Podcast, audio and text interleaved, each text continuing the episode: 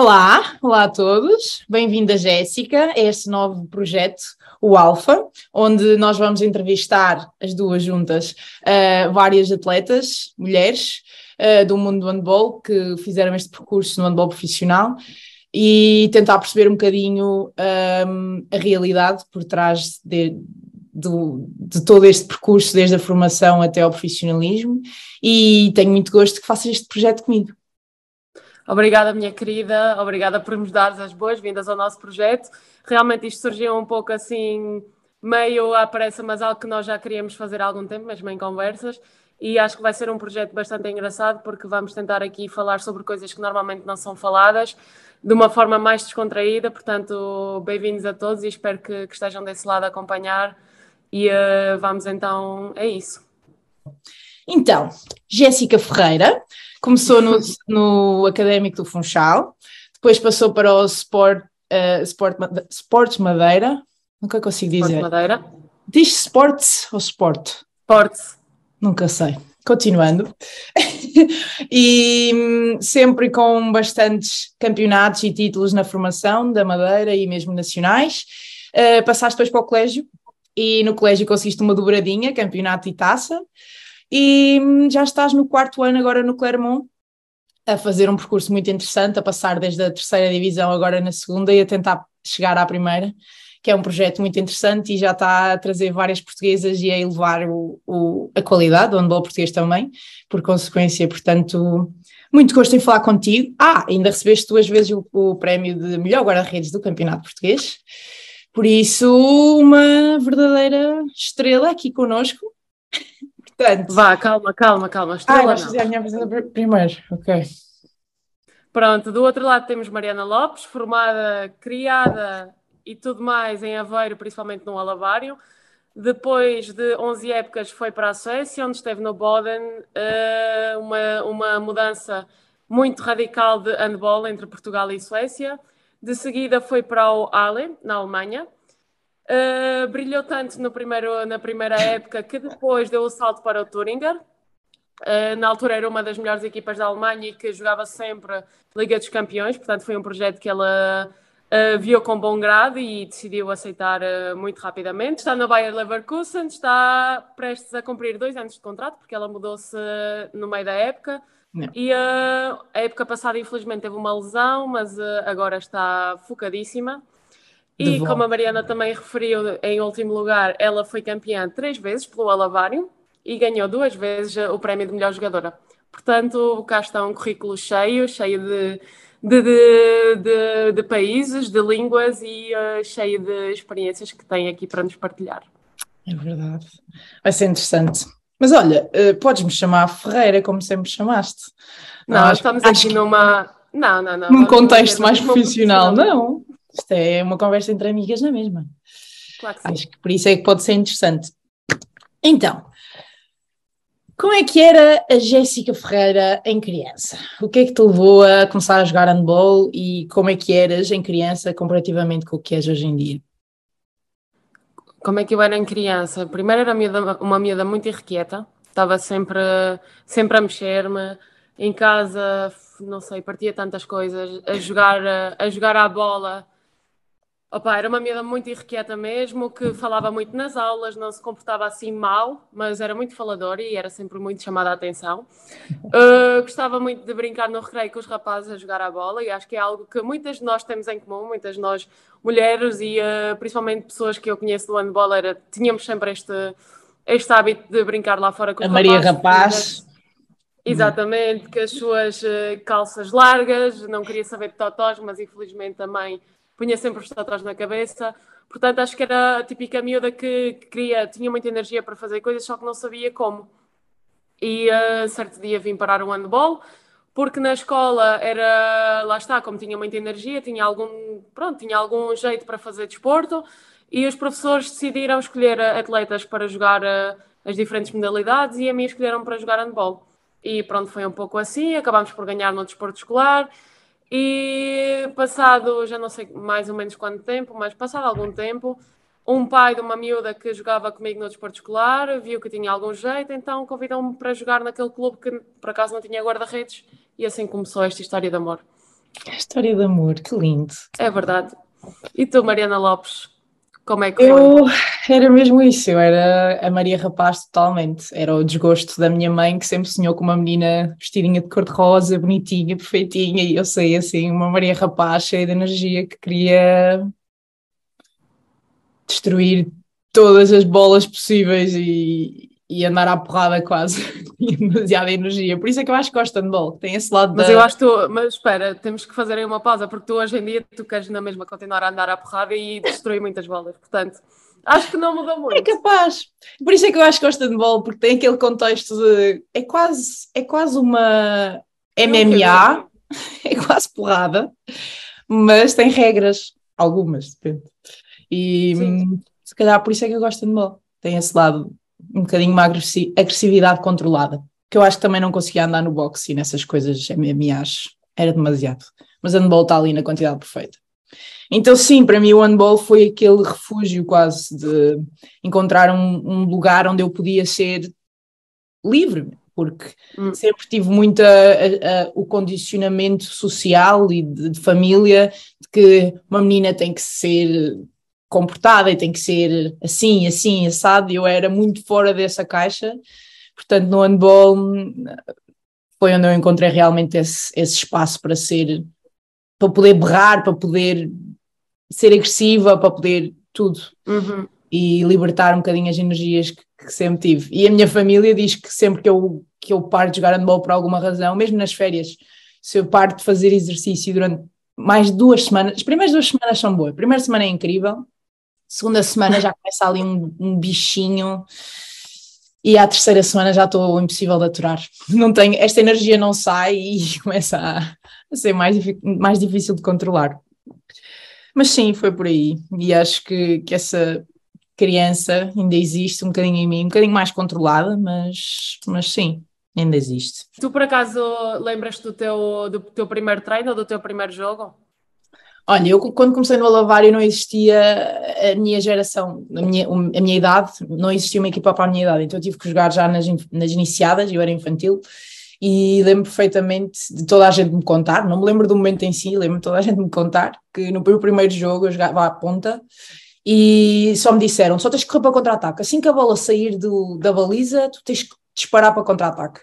Então a outra equipa rematou e no Alavário é um pavilhão pequeno, então elas remataram fora da baliza, bateu na parede e ressaltou. E eu Ai, achei, é um passo de contra-ataque, estava distraída, vi uma bola a sair, fui em sprint para contra-ataque, toda a gente a borrar, Mariana, Mariana, e eu nem quis saber, peguei na bola, contra-ataque, toda maluca, marquei gol, vim para trás, toda a gente a olhar para mim, tipo, o que estás a fazer? Porque eu estava focada, né? Aquilo é aquilo. Pronto, essa é a minha primeira história. Tens alguma assim interessante, o teu primeiro momento também andou? Hum, eu acho que não, não tive assim nenhuma história assim uh, tão engraçada a esse ponto, mas lembro-me muito bem do meu primeiro treino, do meu primeiro jogo. Pronto, no primeiro treino muito básico, como uh, aquele clube não tinha guarda-redes, fui logo, fui deixado aos leões a baliza. E eu, portanto, eu acho que podia ter dado hoje em dia uma lateral ou uma central. Uh! Mas lá está, estava de ver. E, uh, mas pronto, não é, não é disto que se trata fui logo para a baliza e lembro muito bem no primeiro jogo também, acho que fui o primeiro. Na altura eu era, hum, eu era treinada pela, pela Mariela Gonçalves e pela Renata Tavares, como muita, muita gente deve conhecer. E lembro muito bem, eu até tenho uma foto em que estou assim pendurada, não pendurada, mas tenho assim as mãos em cima uh, da baliza e acho que foi um jogo que correu bem, acho que ganhámos, não, não sei dizer agora, mas correu bastante bem e facilmente me adaptei. Portanto, não tive assim uma história muito engraçada como a tua, mas é algo que me lembro muito bem e com carinho até, até o dia de hoje.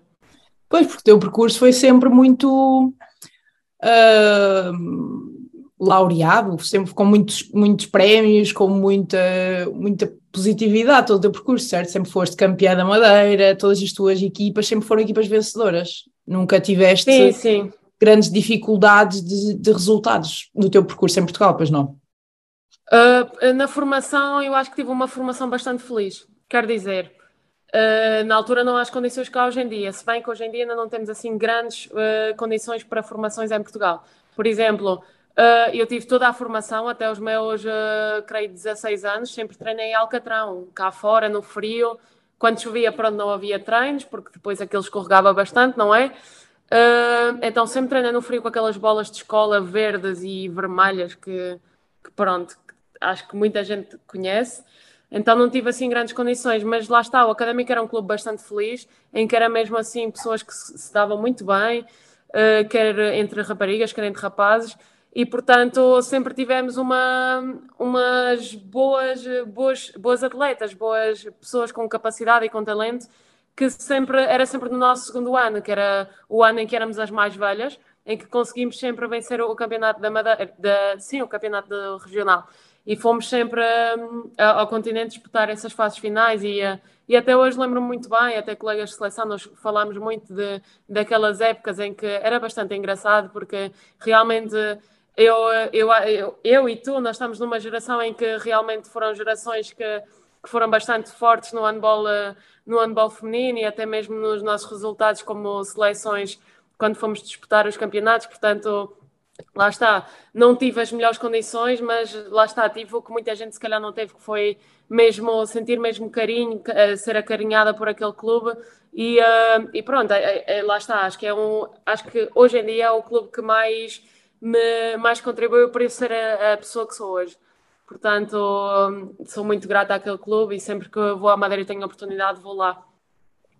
É incrível como nós temos percurso semelhante e tão diferente ao mesmo tempo, porque eu uhum. acho que uhum. muita gente na formação Uh, muita gente que depois nós encontramos no, no, nosso grupo da seleção e mesmo nos grupos anteriores da seleção fala muito dessas fases finais dos nacionais e, das, e dessas amizades que se foram criando porque se encontravam constantemente nas finals, uhum. nas Final Four dos campeonatos. Sim, sim. Eu tive sempre fora disso tudo. Eu, o é. Alabari sempre foi o clube que, que não chegava a esses, a esses níveis, não é? O Alavário era um clube muito recente que ninguém conhecia, que não ganhava nada, não passava sequer, não ganhava sequer uh, o regional em Aveiro porque tinha o Valongo e o Valongo era muito forte na altura. Então, todas essas grandes amizades que depois se viam na seleção, um, ehm, eu não, não, não tive esses, esses, esses núcleos, porque vocês encontravam-se todos os anos, pelo menos uma semana ou, ou o que fosse, nesse, nesse contexto. E, sim, e é sim. muito engraçado que vocês lutavam sempre, o campeonato nacional para vocês era a final e a história, era, era, era essas coisas todas. E para mim, para mim, passar à fase de grupos do, do Nacional já era incrível. Portanto, é engraçado ver essa diferença. Sim, e, e tu? tu? tu realmente, não, primeiro tu, e tu realmente tiveste, foi, foi, pronto, sempre tiveste algum talento, só que acho que nem sempre foi assim tão reconhecido, tanto que a tua primeira chegada à seleção jovem não eras, a, não eras pronto, a Mariana Lopes que és hoje em dia, era aquela miúda que vinha do Alavário. E como é que foi para ti uh, receber essa chamada e integrar aquele grupo que realmente quase que já estava fechado e tinha vários atletas que disputavam esses campeonatos? Isso foi, foi muito, muito estranho, porque um, nessa altura a minha geração, esse grupo, já era bastante fechado. Já nos últimos dois anos, os estágios eram todos sempre o mesmo grupo fechado e, e entrava muito pouca gente. Eu fui chamada porque Houve uma jogadora que se lesionou, a Sofia Mota, na altura, torceu um pé, e hum, eu acho incrível é que o Erlander Silva, era um treinador de júniores na altura, ele mandava juvenis e júniores, já não sei, e ele mandava cortes meus, clipes meus de jogos à treinadora da seleção da altura, para ela não poder ver, porque ela não, ela não ia ver os regionais, não é? Ela só ia claro, ver só as fases os nacionais, então o Alavário nunca estava sequer no radar e eu não chegava ao radar da seleção. Então o meu treinador, o Erla, mandava os vídeos à, à seleção e à treinadora diretamente. E acho que nessa altura ela já estava tão farta deste homem chato que estava sempre a mandar coisas, que disse: Pronto, então vamos lá ver esta miúda. E hum, foi, foi incrível, foi incrível no Lavari, porque depois o Lavari foi, sempre foi um bocadinho de família, muito um contexto fechado, pequeno. Então eu lembro-me de eles imprimirem a, a convocatória e porem na, na parede, na entrada para toda a gente ver, e foi uma grande coisa, e toda a gente dava os parabéns. Portanto, foi, foi bom, porque foi a primeira atleta feminina a ser chamada a uma seleção do Olavar. Então teve um bocadinho essa, essa história por trás. E depois chegar à seleção foi, foi difícil. Foi difícil porque, lá está, já havia um grupo fechado, já havia amizade, já havia rotinas, e eu cheguei, cheguei tarde e sempre fui um bocadinho a Uh, outsider. outsider e o underdog que estava ali um bocado sempre a morder nos calcanhares e a querer tirar um bocadinho de tempo às outras e um bocadinho de espaço. Então tive, tive que lutar pelo meu espaço e acho que isso é que me fez querer mais e, e, e, lutar mais e tem sido um bocado o meu percurso até hoje, não é? Tem sido sempre o underdog, porque depois quando uma portuguesa vem para fora continua a ser um underdog, continua a ser uma pequena que que, que tem que sempre que ir atrás. Tem Exato. que sempre lutar mais que toda a gente, porque nós não temos o reconhecimento, e acho que isso ainda existe muito hoje em dia, a discriminação pela tua nacionalidade no mundo do handball uhum. acontece muito. Eu não tinha noção, mas se tu tiveres a mesma, a mesma qualidade que uma espanhola, se, ele, se um clube tiver que arriscar, ele vai comprar a espanhola. Ou mesmo que tu sejas um claro. bocadinho melhor que uma espanhola, mesmo, imagina, uma espanhola tem o mesmo género de remate fora que eu, consegue até fintar, mas se calhar eu defendo e ela não defende, ou eu defendo melhor. Eles vão na mesma para a espanhola porque a espanhola é Sim. espanhola. Tem ali um selo de certificação de qualidade, quase. E isso foi uma coisa que foi, tem sido difícil para mim de, de aceitar e de. E de passar por cima, não é? Porque Exato, quando, quando já há esse estigma é muito difícil quebrar esse estigma até que a portuguesa começa a ser aquela jogadora que pronto, por um lado não é tão cara, mas por outro lado tem muito valor. E acho que Traz é outras qualidades. Algo... Exato, isso é algo que aqui em França eu senti muito quando nós, quando eu vim para cá logo, porque pá, senti que era, pronto, era uma contratação nova, ok, uma portuguesa porreiro, fixe, temos aqui muitos portugueses, porque felizmente estou numa cidade em que, acho que é a segunda cidade em França com mais português, então, olha, porreiro, mais uma portuguesa para, para Clermont e tal, só que não era, ai, vem aí uma portuguesa. Como se uhum. calhar se contratássemos uma sueca ou uma, sei lá, uma dinamarquesa na altura era, ai, vem logo ali tal. Um Mas sim, claro que senti bastante hum, essa, pronto, essa, essa questão de ter que batalhar para, para ganhar o meu lugar. Tanto que foram preciso, passadas cinco épocas, de estar aqui para conseguir uh, realmente uh, afirmar-me realmente mesmo no clube. Uh, mas acho que em relação a isso, tu tens mais histórias para nos contar. Hum. Como é que foi quando, quando foste para a Suécia? Como é que foi essa adaptação mesmo à cultura e tudo? Porque a cultura sueca e nórdica é muito diferente da portuguesa. Como é que foi mais em termos de relação com os colegas e tudo isso?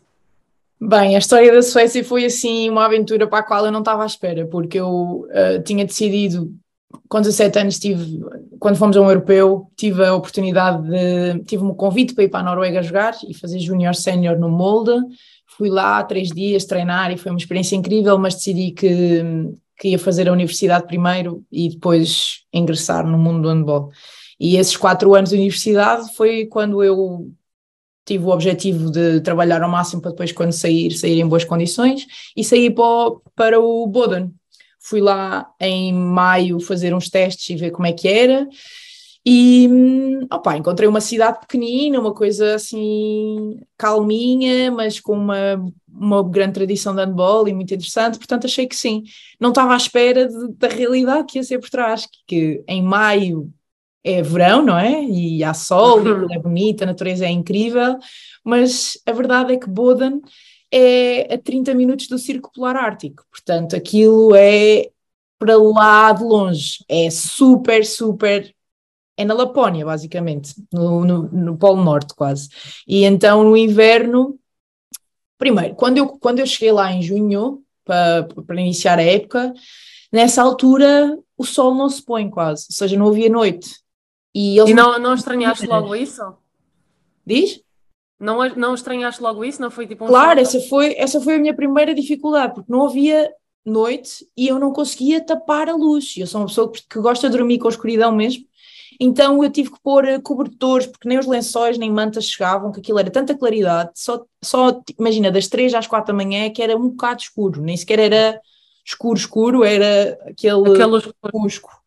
Exato, então essa foi a maior dificuldade logo de início para mim, foi esse início de verão, de pré-época, em que não havia Precisa noite. descansar porque estás toda rota e não consegues. Era incrível, por um lado era incrível a, a sensação de não haver noite e de quereres aproveitar o dia, aproveitar a noite, mas depois precisava descansar porque era uma pré-época dura, então logo aí foi um primeiro passo difícil de adaptação e depois veio o inverno, em que o máximo que eu apanhei foram 32 graus negativos e um metro de neve todos os dias à porta de casa, ter que limpar a neve, eu não consegui conduzir porque estava demasiada neve, montes, montes de histórias. Por exemplo, as, as lavandarias são muito partilhadas noutros sítios do, do, da Europa. Portugal nós não temos muito essa, essa, esse hábito, mas na Suécia, mesmo na Alemanha, a lavandaria é partilhada ao prédio inteiro.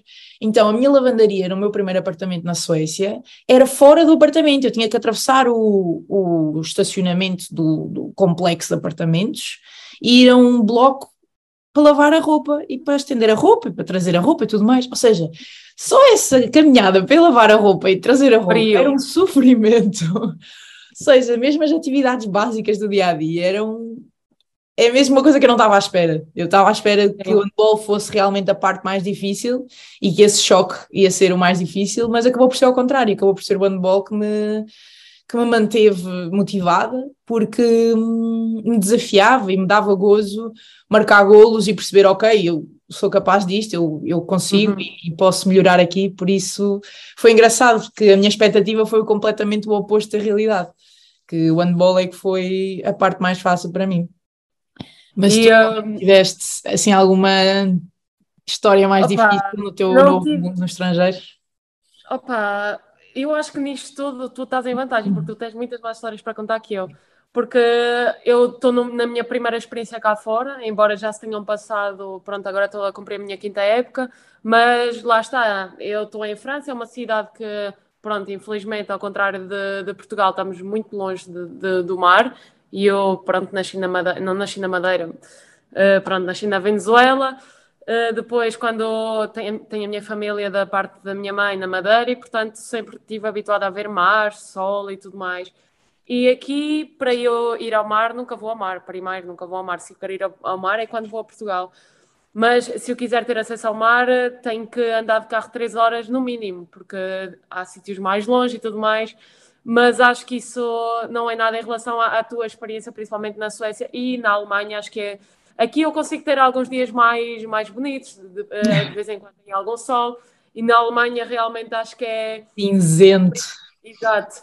Principalmente agora nesta altura do ano é mesmo cinzento. É. Agora por acaso hoje não tenho assim um dia assim tão bonito, mas de vez em quando sai o sol. E em, termos um, culturais, lá está, nossa cultura é relativamente não igual, mas pronto, algo parecido e fácil de se adaptar em relação à portuguesa. Pronto, temos a barreira da língua que infelizmente tu que felizmente vá eh, na Suécia e na Alemanha as pessoas, muitas pessoas falam inglês, é. portanto eu quando cheguei aqui queria falar uh, o básico, sei lá, queria saber uh, onde estava o sal e nem conseguia e ficava muito chateada e frustrada porque não, não sabia dizer. E, uh, Eles não conseguem mesmo falar inglês, não querem, eu...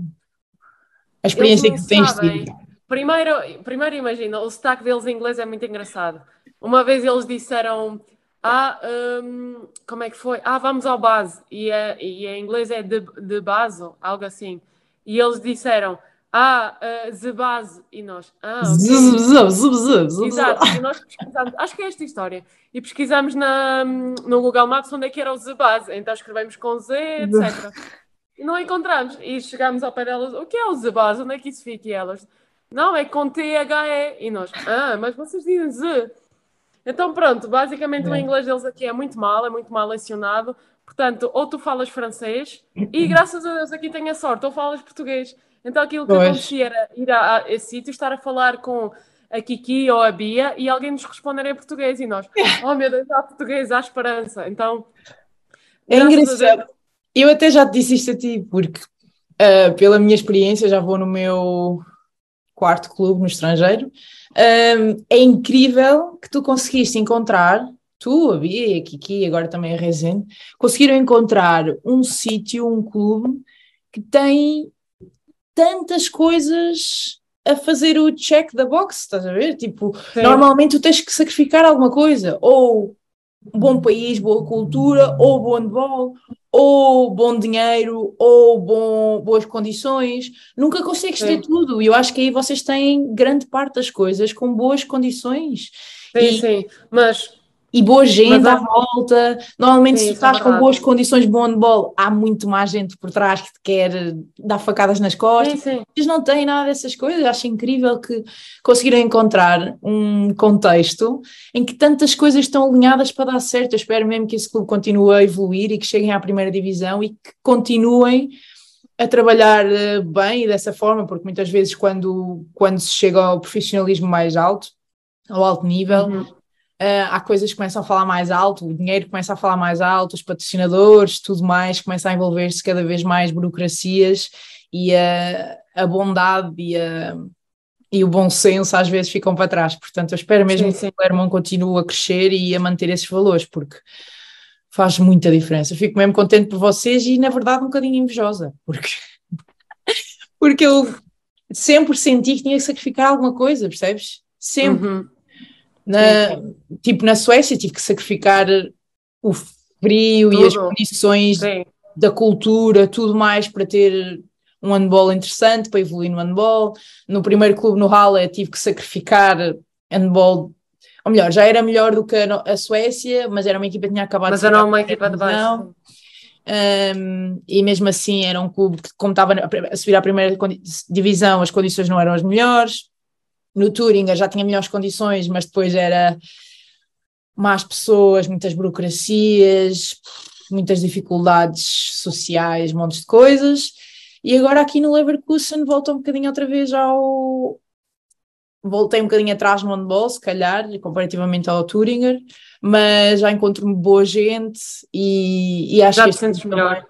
Este clube tem. É daqueles clubes que têm todas as condições e a estrutura para ser um grande clube, só falta a pessoa Resultados. certa chegar e, e, e, evoluir os passos que têm que ser passo a passo, porque uhum. um, a estrutura está cá e, e, é um clube que eu gostava muito de ficar mais uns anos e, chegar à Liga dos Campeões com este clube, acho que era incrível. Mas olha, estavas a falar uh, disso, de ser um clube muito fixe, mas olha, quando nós chegámos cá, o clube era completamente desorganizado. Nós, tipo, treinávamos num pavilhão, que agora não treinamos mais, treinámos num pavilhão em que não podíamos usar a resina, portanto, os jogos em casa era sempre um desastre. Eu tinha medo de jogar em casa. E normalmente. Ah, e mesmo o jogo, o jogo, não era só treino. Sim, não, era jogo e treino. Portanto. Então as era, outras era... equipas vinham jogar ao vosso pavilhão e não podiam Exato. usar resina. Não. Se usasses resina, pagavas porque pagavas uma multa ou o jogo podia ser dado como perdido, porque pronto, havia a regra. Então tinham, tinham que trocar as bolas? Exato, o pavilhão tinha, fornecia-nos bolas e nós usávamos aquelas bolas e andávamos sempre a fazer a tour, a tour de Clermont para, para conseguirmos treinar em pavilhões, porque aquele pavilhão não era fixo, também treina lá o basquete e hoje em dia treina, uh, mas foi assim uma logística complicada. Ainda hoje é, por exemplo, agora estamos mesmo quase a 100% neste pavilhão, mas por exemplo, esta semana não estamos porque vai haver um evento e aquilo é uma sala de, yeah, de yeah. eventos, digamos. Então, quando há assim coisas grandes, nós pronto, vamos para outro sítio, mas felizmente este ano as coisas estão muito melhores do que, do que antes, mas lá está, não tínhamos, tínhamos físio, mas os nossos físios eram terríveis, não tínhamos organização médica, não tínhamos qualquer tipo de, de seguimento, não, tinha, não fazíamos musculação e hoje em dia é impensável não fazer musculação ou qualquer tipo de trabalho físico. Uh, mais, sei lá. Mas, por exemplo, vocês têm físio, físio em todas nos treinos? Não, não, isso não temos. Temos é os físios, nós temos três físios e temos grupos de pessoas que vão ao físio uh, e cada uma tem o seu físio, imaginando se, se ele está fora ou se está de férias ou assim, podemos ir às outras, mas normalmente vamos àquele. Mas no treino não temos, temos sempre aí nos jogos e quando vamos lá fora, nós, uh, o clube um, uh, ah, meio que reserva um físio do local, do sítio, para nos tratar.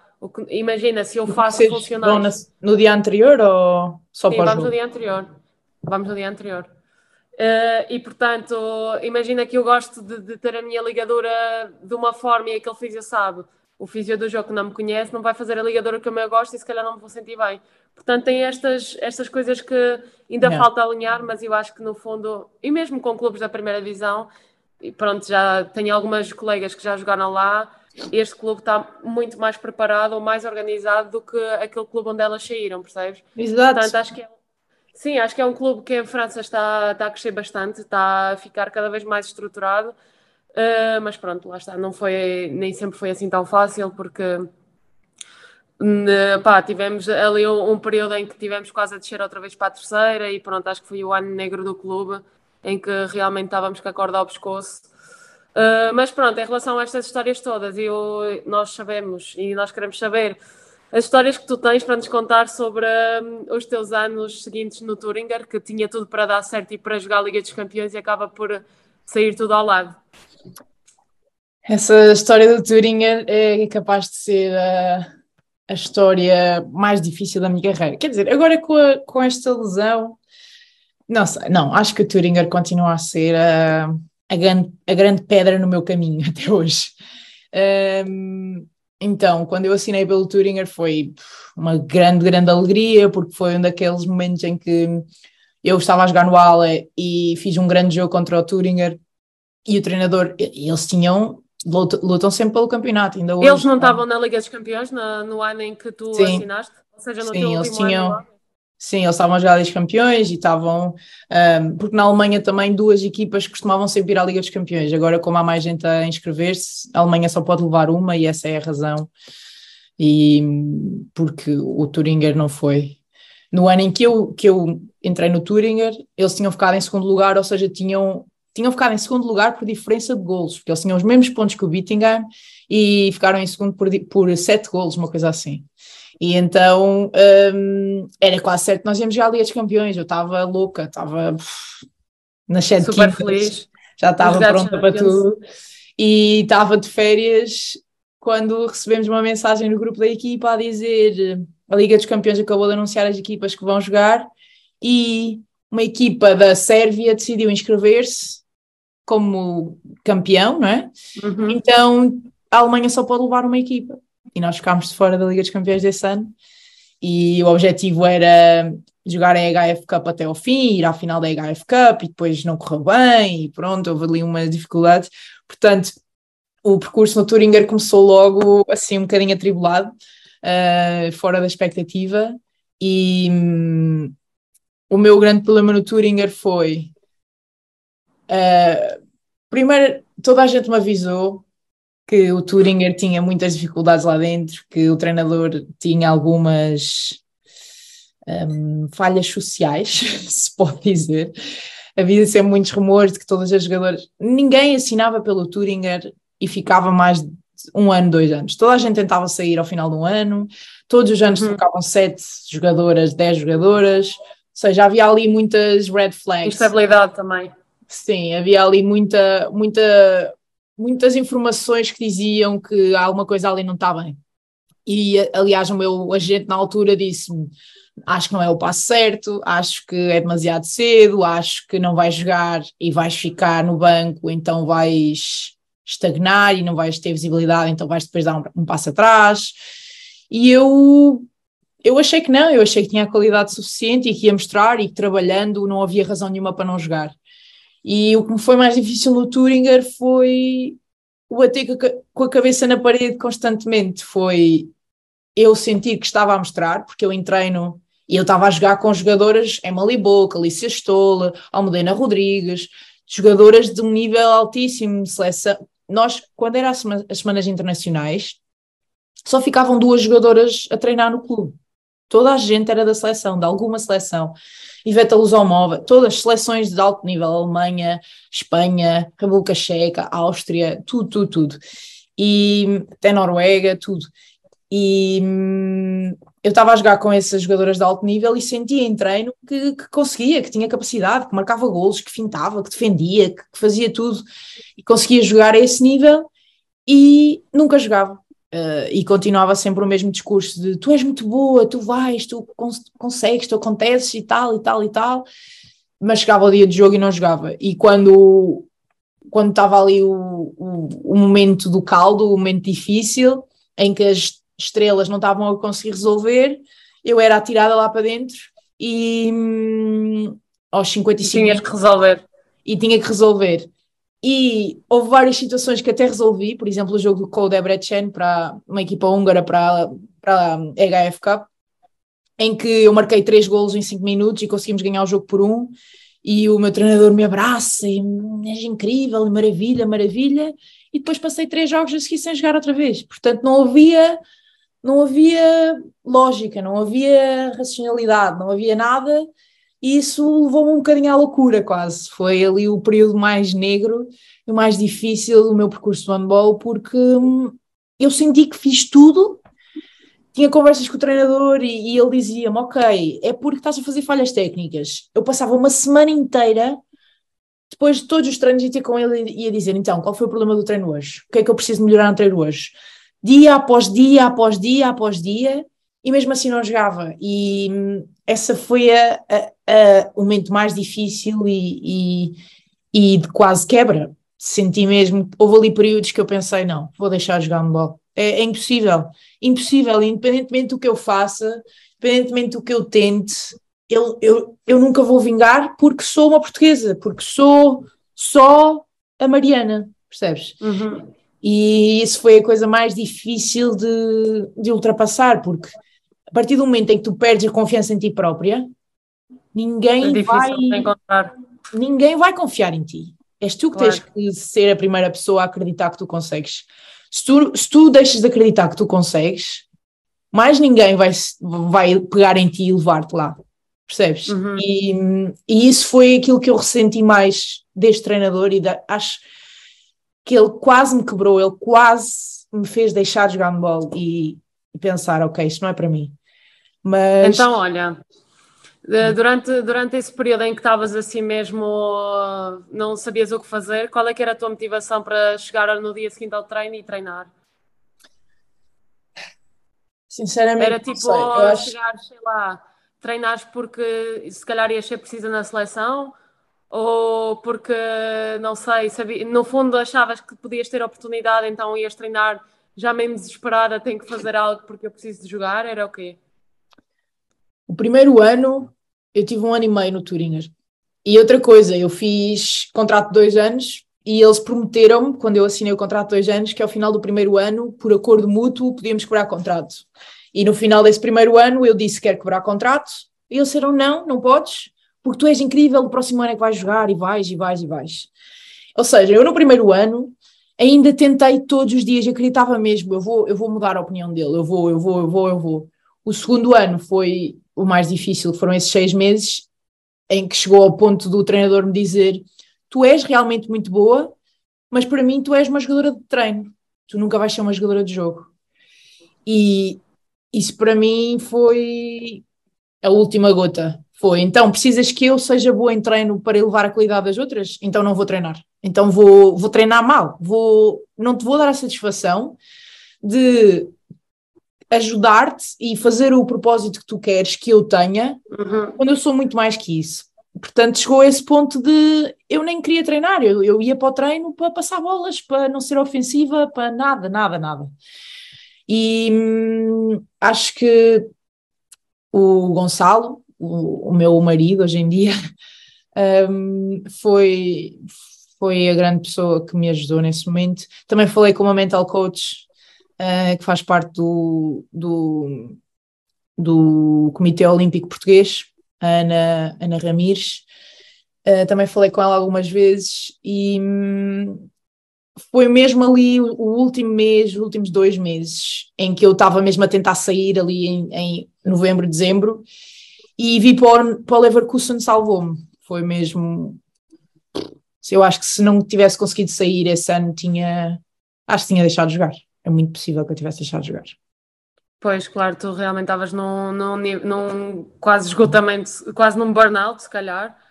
E, sim, uh... eu acho que sim.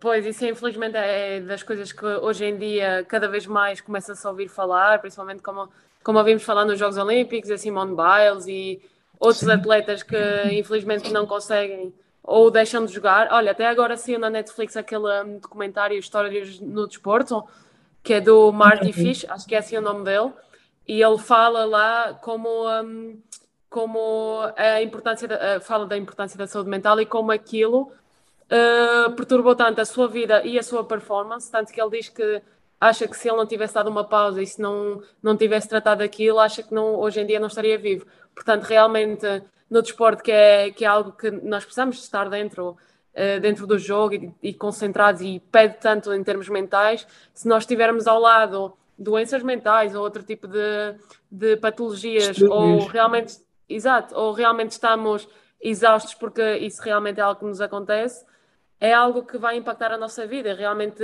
impactou bastante a tua vida e ainda bem que não estavas aí sozinha, porque se, realmente estivesses aí sozinha, acho que teria não. sido muito complicado de voltar atrás. Tinha, tinha, tinha sido muito diferente. Se estivesse sozinha, tinha sido muito diferente. Tenho muita sorte ter o Gonçalo e ele conseguiu ser a pessoa que ouvia quando tinha que ouvir e que me hum, dizia as verdades quando tinha que dizer, ou seja, conseguia sempre hum, equilibrar um bocadinho a situação e distrair-me quando tinha que distrair, porque depois outra coisa que as pessoas não entendem é que nós vivemos este desporto a 100%, não é? É a nossa vida. Uhum. Mesmo Sim. que tu faças outras atividades, formações, o que seja, tenhas hobbies, tenhas vida, nunca nada é tão importante como o handball, porque isto é o teu trabalho, é o teu 100%. E não é como um trabalho normal, não é um trabalho das 8 às 5 e quando acaba tu desligas e estás Acabou, fora. desligas. Uhum. Não, nós, e principalmente eu que sou uma pessoa que penso muito sobre as coisas, sobretudo sou uma overthinker, uh, a minha cabeça é handball manhã e noite, então... Também o teu marido é treinador de handball, portanto, isso em casa é só handball. Esta casa é só handball, então é difícil, quando as coisas não estão a correr bem, sair um bocadinho desse, desse buraco e uhum. hum, é isso. Tu tiveste algum momento neste teu percurso em que pensaste em desistir? Não, tiveste nunca assim, pensei em desistir. Um momento negro? Quer dizer, acho que já pensei em desistir. Por, acho que foi lá está, nesse ano negro que eu falei do clube. Esse ano foi uh, um ano em que o nosso segundo ano na segunda divisão e o primeiro ano na segunda divisão tinha corrido bem, que foi o ano de Covid em que os campeonatos pararam.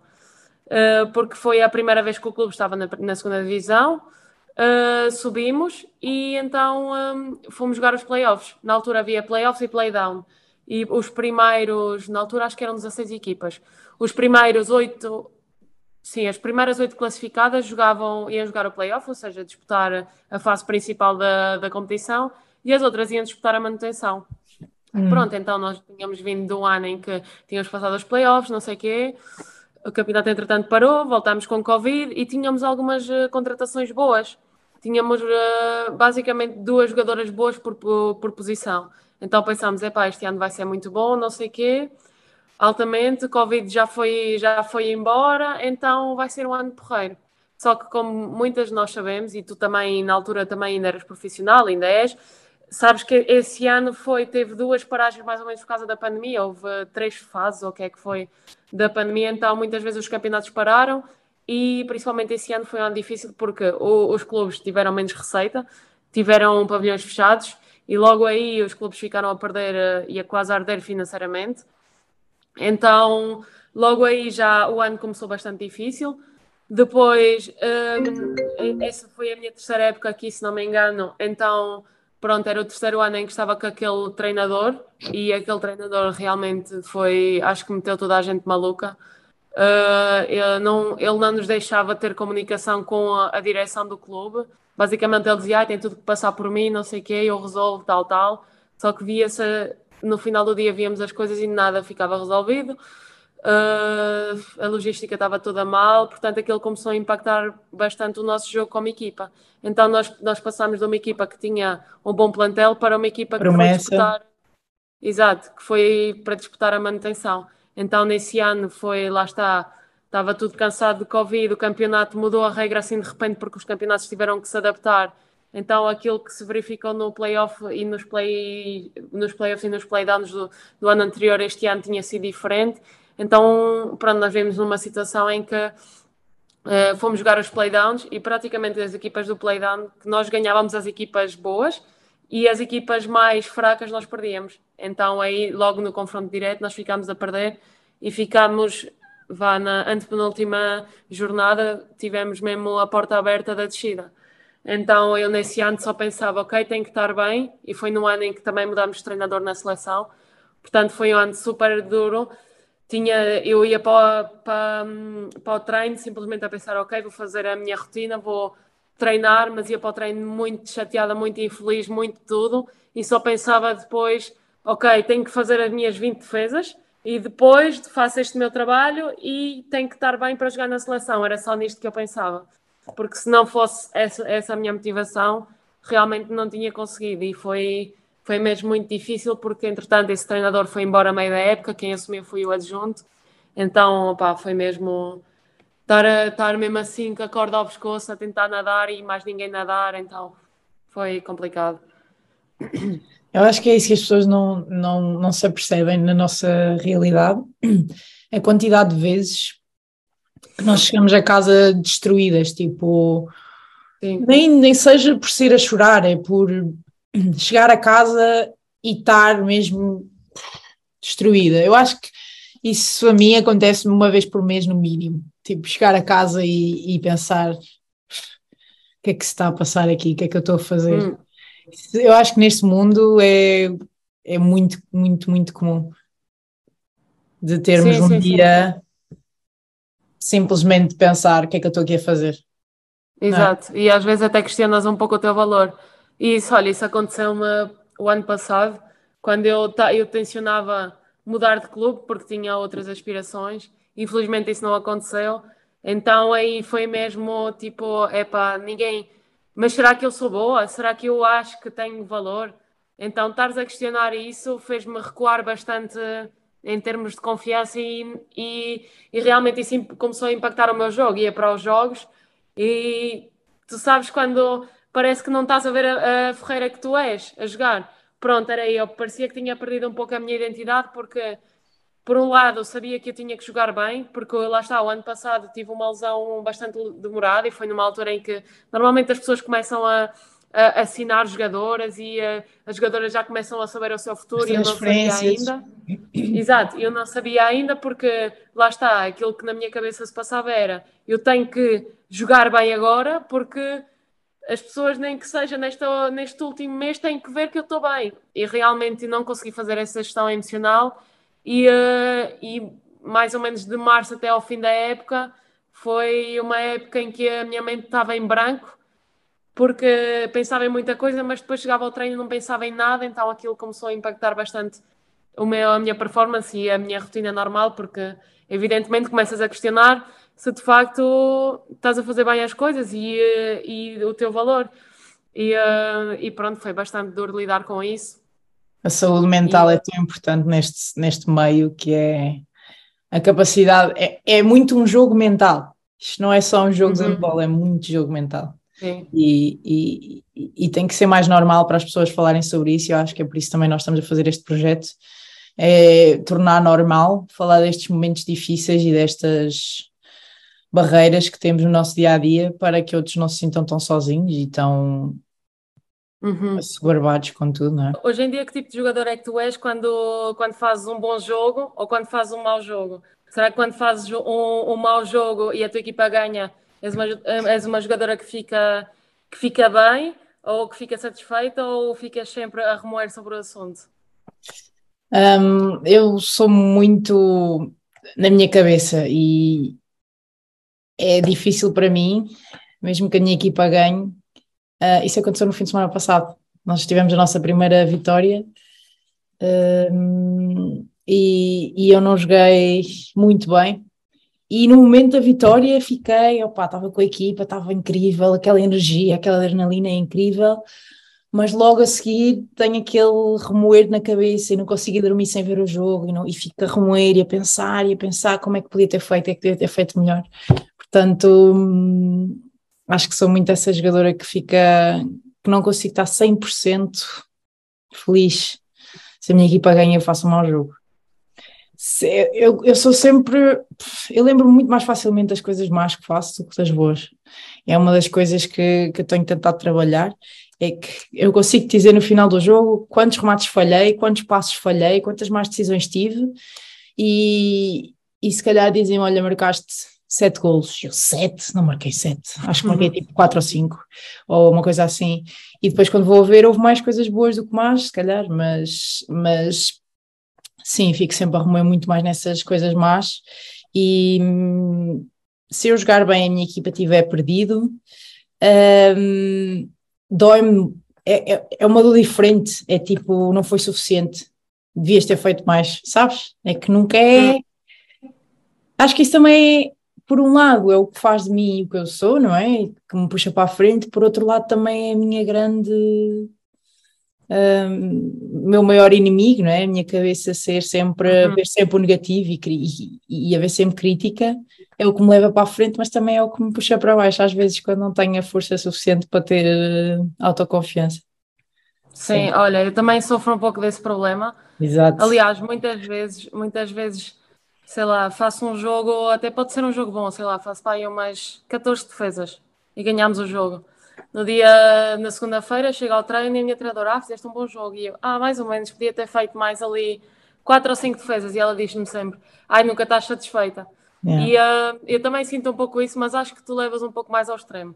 Do género, o último jogo que fiz, que foi antes da seleção, já foi há algum tempo, uh, foi, uh, fiz uma primeira parte incrível, depois na segunda parte aconteceu alguma coisa que eu não percebi o que, é que aconteceu e eu não consegui ter, estar tão bem. Então uhum. eu fui dormir e nem consegui dormir bem, nós ganhamos o jogo, mas nem consegui dormir bem, acordei imensas vezes a pensar naquilo, durante o sono eu estava a pensar naquilo, acho que nunca me tinha acontecido de uma forma tão intensa, pensar naquilo e dormir tão mal e dentro do sono, um, mas eu acho que ultimamente tenho lidado mal com o facto de não conseguir ou não, não estar ao meu melhor nível.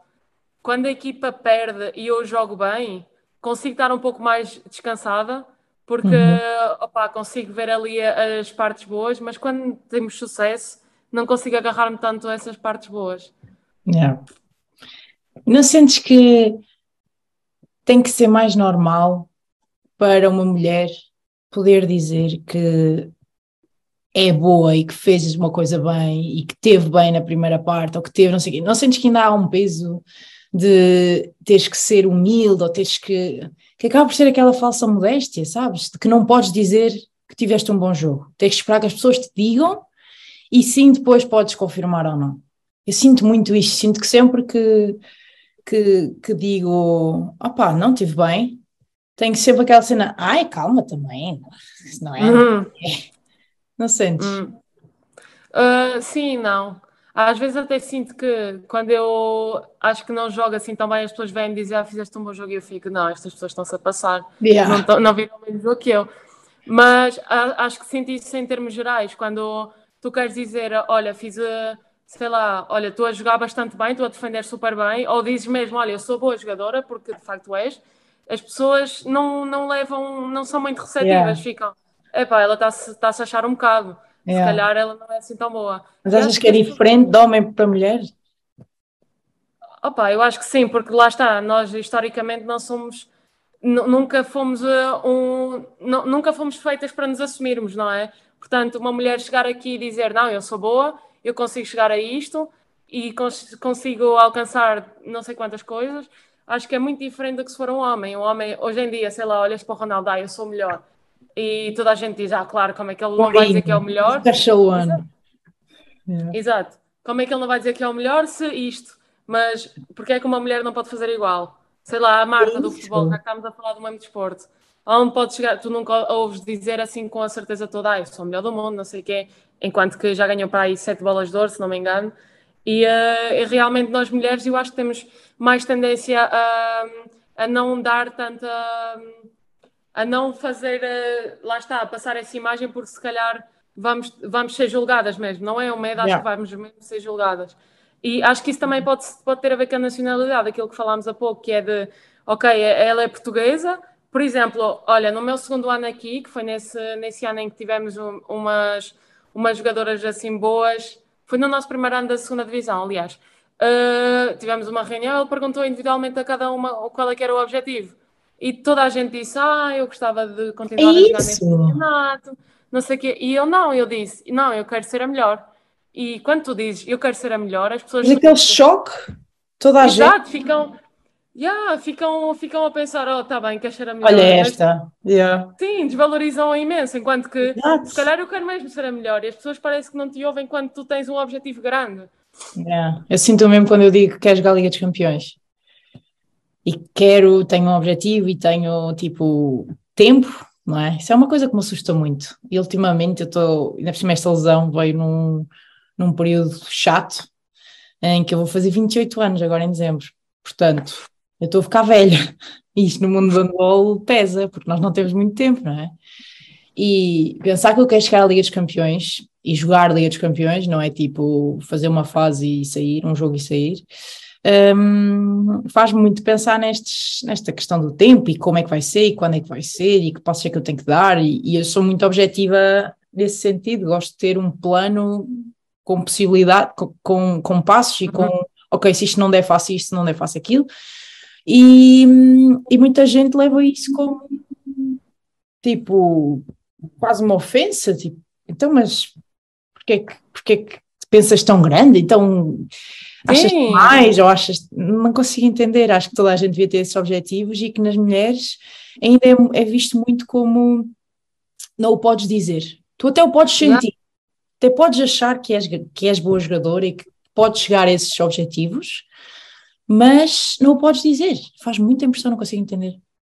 Claro, é como se pá, não fosse normal. É, é, mas é estúpido, porque tu imagina, vais numa entrevista e perguntam-te qual é que é o teu objetivo. As pessoas esperam que tu respondas o quê? Olha, marcar 5 gols por jogo. Yeah. Jogar aqui é na Liga de já fazes.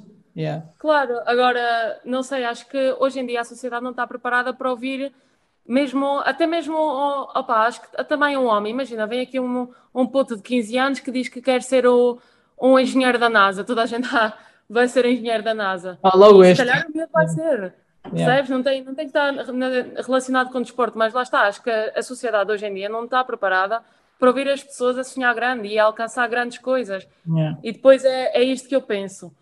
Uh, se estes grandes atletas que nós vemos hoje em dia, na altura disseram isto, e se eu o digo, porque é que eu, porque é que eu também não posso chegar? É que Eles, se calhar, há uns anos yeah. atrás, exato, eles, se calhar, há uns anos atrás não tinham as possibilidades que hoje em dia nós temos, porque o mundo está a evoluir, e eles conseguiram, porque é que nós não havemos de conseguir? Yeah. Qual é que achas que é assim o teu maior sonho? Maior sonho? Maior objetivo, assim o objetivo mais alto. Opa, eu acho que nós sendo atletas, para mim, no meu ponto de vista, acho que jogar Jogos Olímpicos, mas isso acho que é mesmo um passo, opa, algo muito, muito duro de conquistar. Uh, mas pronto, se não fosse isso, gostava de, de ir com a seleção a um grande campeonato e conseguir uma boa prestação, sabes? Não e, só uh, participar, mas estar lá e mostrar as tugas conseguem. Exatamente. Yeah, acho, que, acho que é mais isso. Os meus objetivos são mais relacionados com a seleção porque eu acho que, pronto, também deves sentir isso, que é quando jogas com a seleção é um sentimento diferente. Eu quando estou na seleção, sei lá, se estiver no clube e não jogar, fico uhum. um bocado. Uh, se, se, a minha parceira não, não fizer assim um bom jogo, fico um bocado para poder ter entrado e tal. Na seleção, não. Se eu não jogar e o jogo for bom e, e tal. Eu, eu, pá, estou ali contente a puxar e estou dentro da dinâmica. Yeah. Claro que eu gostava de jogar, mas pá, a equipa primeiro, depois eu. Yeah. Claro que no clube seleção é diferente. É diferente, tu sabes. Yeah, para mim fez muita diferença, sabes que eu estou agora, agora a voltar da minha, do meu cruzado e hum, tem sido difícil a parte mental de voltar. Fisicamente a minha, o meu joelho está incrível, fiz um trabalho muito focado, muito objetivo, como base científica, fizemos um bom trabalho na recuperação do meu joelho, em termos de fisioterapia e reabilitação.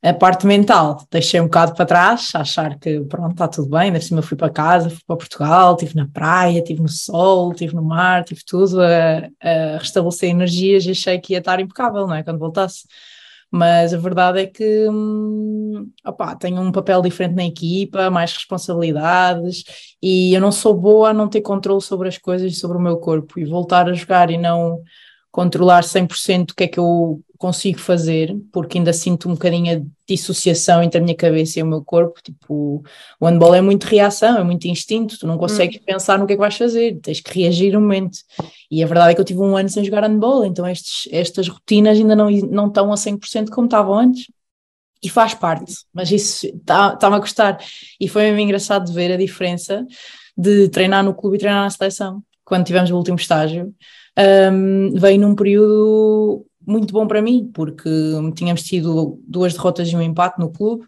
e, e eu não estava a assumir tanto como queria e a, e, a, e a conseguir ajudar tanto como queria.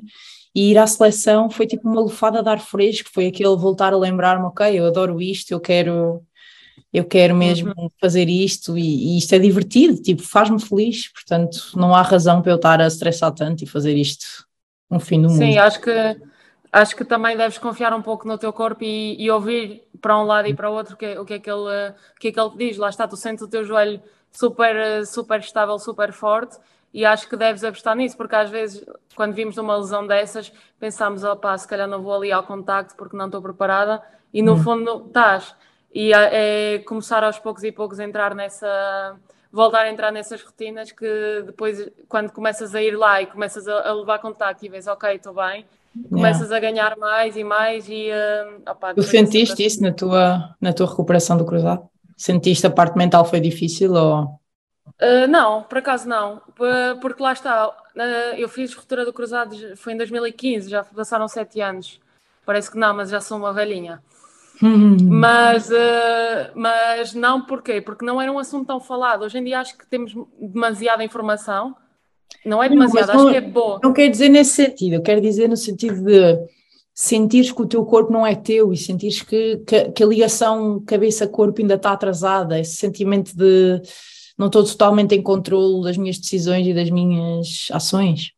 Hum, eu acho que não. Sim, eu percebo o que estás a dizer, mas eu acho que não, porque na altura acho que não tinha maturidade suficiente para compreender o que é que ah, o corpo okay. diz e o que é que a mente diz.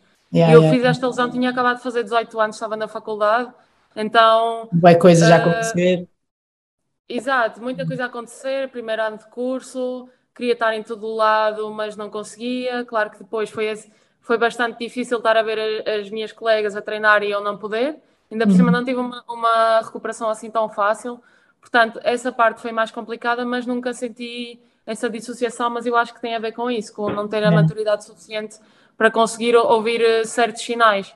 E também acho dia... que se calhar, desculpa, também acho que se calhar é o facto de seres guarda-redes, porque eu sinto como jogadora de campo que as variabilidades são tantas, é tanta coisa a acontecer ao mesmo tempo, e quando eu foco em todos os aspectos, tipo como é que a defesa reagiu, se o bloco veio, se o, se o pivô mexeu, se o central está ali, se o ponta está ali, não sei o que, não sei o que mais, que depois é tanta informação que eu não reajo tão rápido e tão bem como eu gostaria. Sim. Enquanto que contigo, se calhar, as variabilidades são menores, são tipo como é que o bloco reagiu, de onde é que vem o remate, como é que ela se mexeu, e ali um hum. bocado por aí, não é?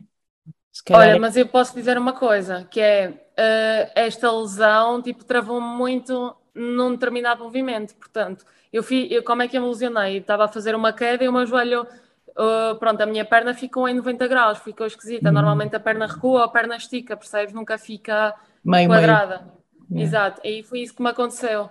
E então, a partir mais ou menos desse momento, não conseguia fazer quedas, percebes? Então, pronto, fiquei ali com o jogo um bocado limitado e tive que me adaptar de outras formas porque não estava a conseguir, eh, pá, não, não me estava a sair porque lá está, cabeça, lá está. E yeah. hoje em dia, se eu te disser se me sai assim tão natural, não me sai.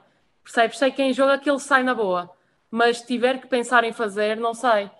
E, yeah. pronto, tem a ver com isso. Só que, claro que acho que tudo deixa um pouco de sequelas. Agora, tens é que saber uh, ter a coragem, tens de conseguir ter a coragem de de, de, passar por isso mesmo assim, de tentar chegar lá e ver se és capaz. E mesmo embora eu não tenha contacto como tu tens, acho que pronto, tive, tive que me adaptar a uma forma, ou tive que tentar uh, contornar o problema, porque realmente não é quedas em guarda-redes, acho que é uma coisa que é super importante. E, uh, e pronto, eu tive que repensar bastante a minha maneira de jogar também por causa disso. Eu queria te perguntar, ainda em relação ali ao sonho, se tens alguma equipa ou clube de sonho, tipo assim, uma equipa, um, um conjunto de jogadores com quem adoravas jogar lado a lado ou um clube que gostasses muito de fazer parte? Olha, eu, agora que vim para a França, o clube que eu gostava de jogar era o Brest, porque é. sim, sim, porque é um clube que, pronto, lá está, hoje em dia faz parte, está sempre na, na Final Four, não é? É um dos maiores clubes da Europa.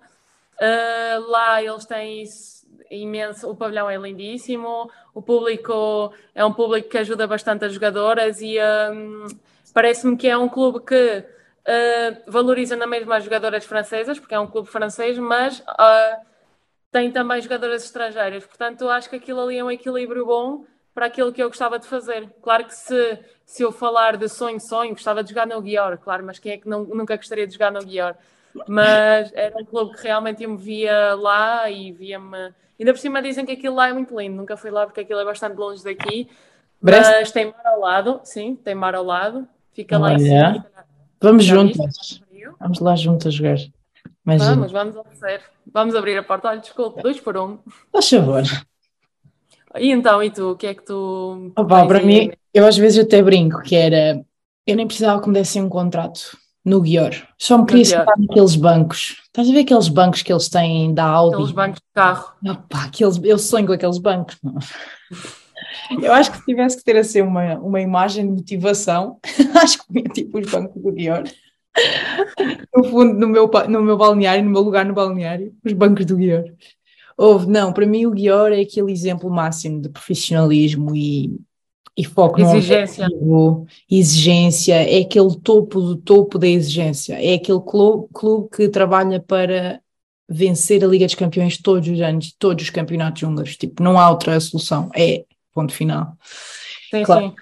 que, que, que as vagas são muito limitadas, mas adorava, adorava. Sim, mas olha, eu em relação a essa questão do Guior, é, é aquilo que eu penso. Eu acho que eu nunca vou chegar lá, não por falta de qualidade, mas porque lá está, o Guior em- nas balizas é só dinamarquesas, norueguesas, húngaras. francesas, ponto. Quem? umas francesas, Francesas. Sim, então eu penso, ok, nem há espanholas, nem há não sei o quê. Pá, só se acontecer como a Duda Amorim quando ela foi para o Guior, fez um grande jogo contra o Guior, mas para isso é preciso, lá está, jogar a Liga dos Campeões. Fez um grande jogo contra o Guior, eles gostaram dela e chamaram-na. E se tu fores a ver, não, não houve assim grandes, muitas brasileiras ir para o Guior, ela é das poucas. Uh, e lá está, acho que é mesmo um patamar quase inacessível. Claro, claro que acho que nada é impossível, mas lá está, estamos aqui a voltar outra vez a tocar neste ponto da, da nacionalidade e do peso que isto tem para, para entrarem numa equipa, principalmente num grande clube como esse. sem dúvida. Pode ser que sim, vamos ver. Então, e agora se tiveres que escolher a melhor amizade que o handball te trouxe? Uh, estamos a falar em termos uh, gerais, formação e tudo. Pessoas, já. No teu, no teu handball. Se não fosse o handball, não tinhas conhecido esta pessoa e não. Opa, se eu só puder escolher uma, vá, vou escolher uma no clube e uma na seleção. Pode ser? Sim. For na seleção, é, pronto, isso é muito fácil. Carol Silva.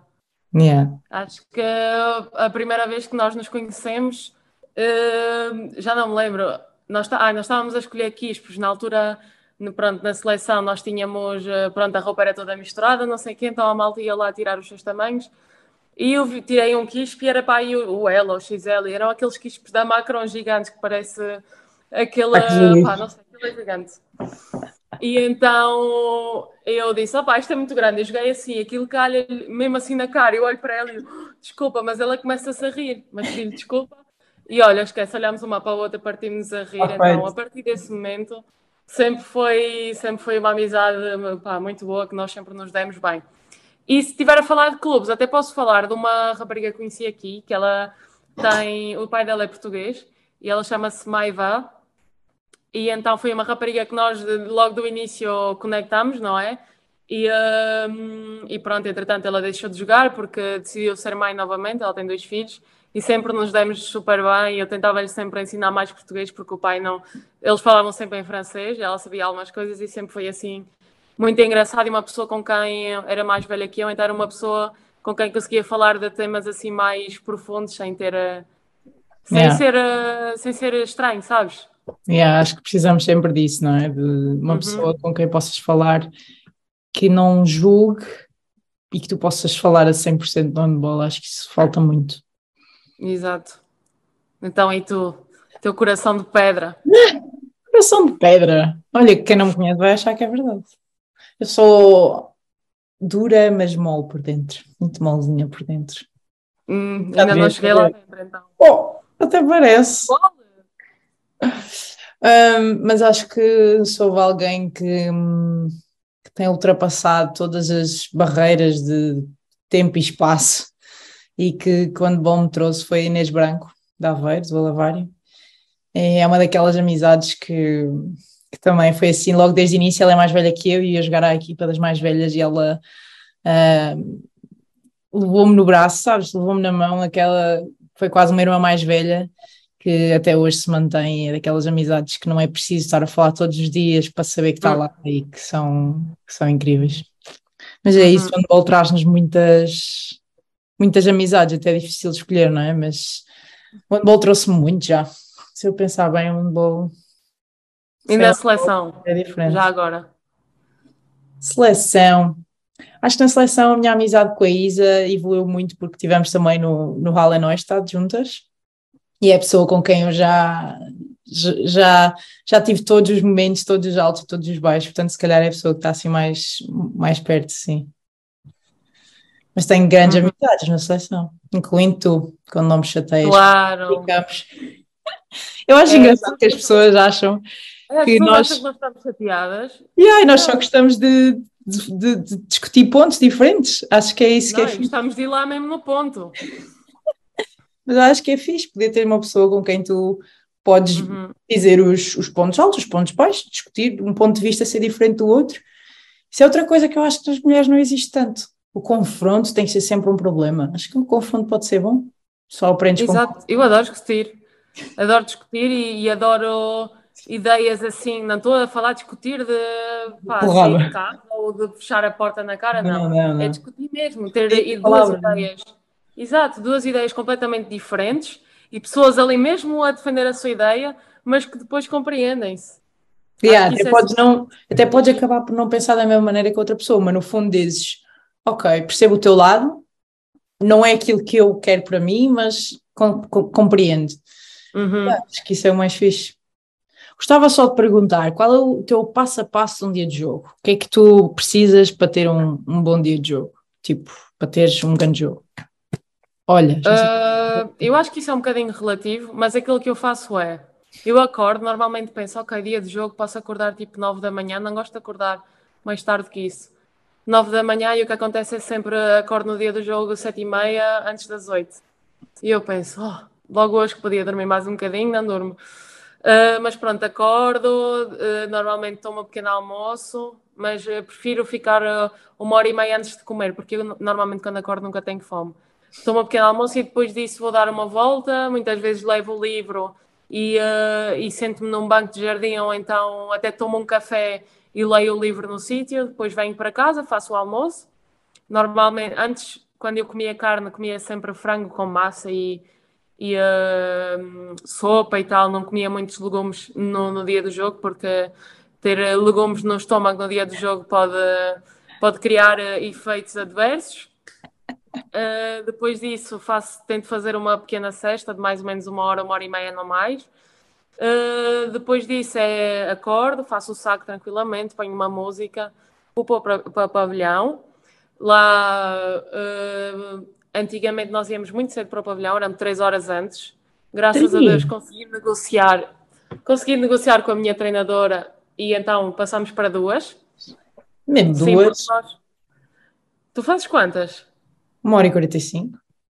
Ah, e também já é, e estamos a tentar reduzir para uma hora e meia. Nós aquecemos ah. em 30 minutos. A sério? Nosso aquecimento só começa a 30 minutos. Okay. E eu ainda, eu sou capitã este ano e eu ainda falo, tipo, fazemos o círculo no meio, ainda falo, e só depois já começamos a aquecer, ou seja, nós demoramos para aí 25 minutos a aquecer. Credo, tão rápido. Então nós só fazemos passo duas a duas, aquecimento de redes, posto, dois contra-ataques. Mas não espera, não aquece individualmente? Já, já, já, aquecimento individual, passo duas a duas, aquecimento de redes, posto, duas rondas de posto, dois de contra-ataque e tal. Ai meu Deus, eu preciso muito tempo para aquecer. Sério? Eu hum. gosto assim. Eu gosto de. Ai, desculpa, tô... acaba, a tua, acaba a tua cena. Vai. Já estava aqui okay. da minha. Onde é que eu andava? Que chegas uh, Ah, três horas. Ok, consegui negociar. Uh, então agora é só duas e lá chegamos lá. Uh, devemos estar a dar o, o jogo. Se tiver a dar um jogo antes do nosso, normalmente a nossa equipa B vemos um bocadinho, senão vamos logo dar uma volta para pronto, abanar um bocado as pernas. Depois voltamos e pronto, é hora de vestir, tal, visto normal, não tenho qualquer eh, coisa de meter não tens, a meia direita, não, não tenho nada disso. Mas tens, mas de certeza que tens o top desportivo do jogo. Tenho, claro, tenho. E antigamente jogava com a mesma cueca, era sempre cueca top também. cueca. Ah, e meias, e meias. Meia também? Era também. Agora pronto, estou um bocado mais flexível, mas o top do jogo este ano tem sido diferente, mas já não estou tão fixo em relação a isso. Mas até o ano passado era mesmo assim mesmo reto. Sério. E depois pronto, vou, visto-me, vou aqueço, não aqueço em 30 minutos, eu preciso de pai 50 minutos para aquecer. Aliás, nós vamos para o campo uma hora antes do jogo. Yeah, nós também. Portanto, pá, fazemos rolo, elásticos, mobilidades, não sei o quê, e depois vamos. Mas para o campo vamos uma hora antes. Ok. Então, e tu? Conta-nos, é, tu, tu sprintas no dia do jogo. Uma hora e 45, 30 minutos, está bom, fazes o jogo, ah, está a andar. É. Mas, por acaso não sou eu, é a minha equipa, mas eu até gosto, assim, acho que é fixe. Um, yeah, eu não tenho grandes rotinas. Eu durmo mais porque eu não durmo sexta. Eu, se puder dormir até às 10, é ótimo. Se conseguir dormir até às 10, está top. Depois não vou dormir a sexta. Um, mas eu como carne e sou filha de talhante, portanto gosto de ter sempre um bom bife. Um bom Também bife. se não comes carne com filha de talhante, meu Deus. Era expulsa de casa. Acho que, é, acho que era maior desilusão do que aquela menina que não usava rosa. Ah, é. Yeah. Quase. Então o meu pai manda-me bifes. Eu, trago bifes embaladinhos na mala para ter um bife no dia de jogo. Sempre que é jogo em casa, com um bife do meu paizinho, com um grande arroz e grande salada. E, mas não tem que ser, tipo, se houver outra, se tiver que cozinhar outra cena, se não tiver, também não, não sou, não sou nada de rotinas no geral, não sou muito fixa em grandes rotinas, se calhar isso é um problema, tenho andado a tentar ter rotinas mais fixas para, para ter aquele sentimento de ok, hoje vai ser um bom jogo ou não, e, e pronto, vou sempre dar um passeio depois do almoço, também com o meu cãozinho, dar um passeio grandito, um, e gosto de conduzir para o, para, o jogo com música, assim para ficar assim mais animada. Depois, no pavilhão, temos que estar uma hora e 45, vamos sempre dar uma caminhada antes, vamos vestir, o treinador está no pavilhão, na, no balneário uma hora antes, dá aquela conversa, a tática do jogo e assim, e depois vamos para o pavilhão. A maior parte do pessoal fica sentado na conversa, outro pessoal está ali meio a, a jogar aos toques e assim, eu gosto muito, eu acho que isso é a minha única rotina de dia de jogo, é uh, acertar nos cantos da baliza, tipo, mandar fazer o remate perfeito a bater no poste e entrar nos quatro cantos. Então estou lá aos meus 10, 15 minutos a mandar remates à baliza e toda a gente acha que eu vou arrebentar o ombro ou assim. Mas é a minha cena, é aquele meu momento zen antes do jogo, gosto muito. E depois, agora é, fixe porque tenho pessoal na minha equipa que gosta de jogar aos 4 metros, então vou jogar 4 metros antes do jogo. E quando chega ali à meia horita antes do jogo, uh, fazemos o círculo, eu digo umas palavras para o jogo e começamos a aquecer.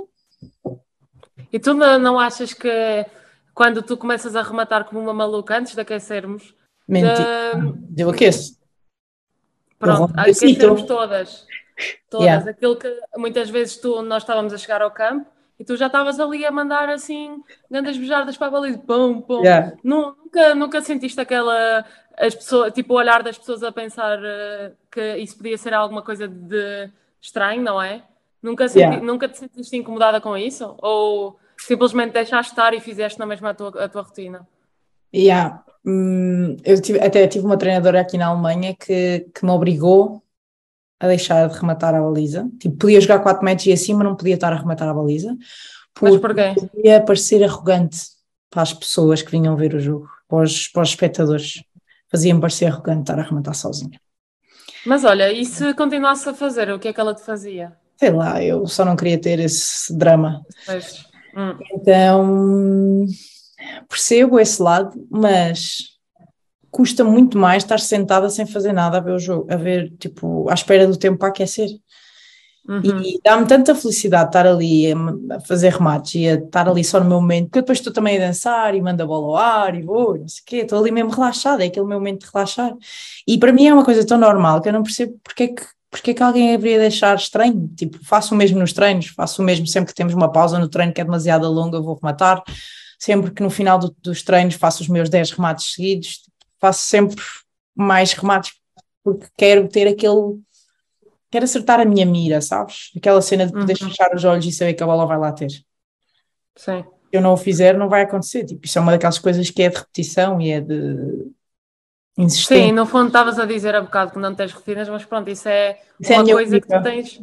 Pronto, é uma coisa que tens estabelecida para ti, que é, é. Que é isso que tu precisas para, para saberes que estás pronta para o jogo. E acho, não achas é. hoje em dia que as pessoas acham estranhas, uh, os atletas têm uh, rotinas bizarras, tipo, olha o Nadal, tem que ter as garrafinhas alinhadas, exato, as garrafas ao lado do, do, um, do, seu, yeah. do seu banco têm que estar alinhadas, tem que fazer a rotina toda do serviço, e acho que as pessoas, uh, não, não, as pessoas principalmente que não são do desporto, não conseguem compreender como aquelas rotinas são importantes para aquele atleta.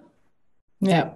Sem dúvida. Eu sou uma pessoa muito curiosa e normalmente gosto de perguntar muito o porquê das coisas. Se calhar muita gente também já se perguntou o nome deste podcast e nós decidimos chamar Alfa porque realmente acho que tanto eu como a Ferreira somos duas pessoas que, que gostam mesmo de, de ir até aos, aos seus limites e, e mesmo quando as coisas não correm bem, desafiar-se e tentar dar a volta por cima.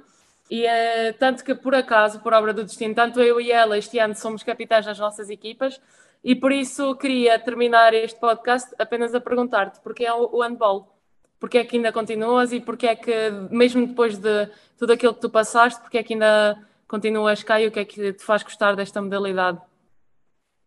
Bem, isso é, é a pergunta que eu me faço algumas vezes nos momentos difíceis e que tento que seja o meu, a minha motivação constante, que é lembrar-me que o handball me faz feliz, que aquele momento de, da vitória, aquela celebração em equipa, aquele gol final, um, ter um objetivo e, e alcançá-lo, nós podemos fazer isso todas, todos, todos os fins de semana, todas as semanas, percebes? E, e, é essa satisfação que eu procuro e o handball dá-me dá essa sensação e essa liberdade ao mesmo tempo de poder estar aquela hora de jogo simplesmente livre e, e, e, parar um bocadinho a minha cabeça e conseguir simplesmente ser eu.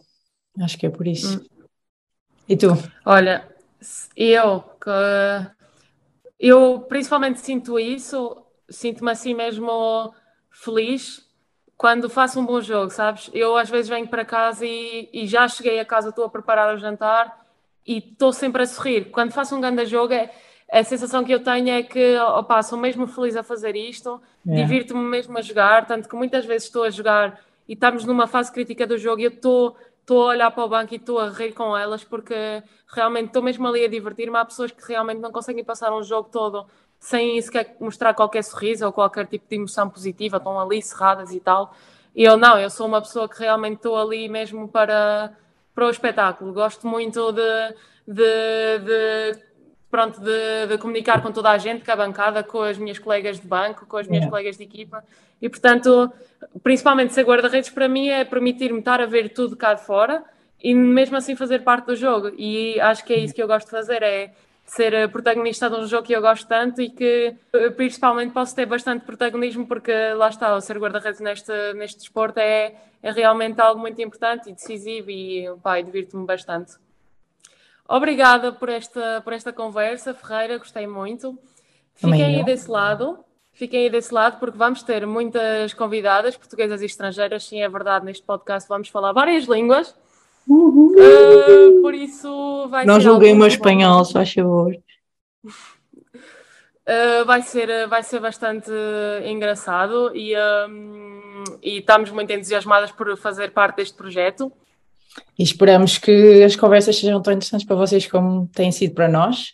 Nós estamos a gostar muito de, de conhecer as histórias das nossas convidadas e de poder mostrar as várias culturas e os vários, os vários caminhos que existem para chegar ao handball profissional e com a realidade na sua mais pura verdade, que é aquilo que nós queremos passar, que não, que, que não é só um mar de rosas, mas que vale muito a pena no final e é por isso que nós o fazemos.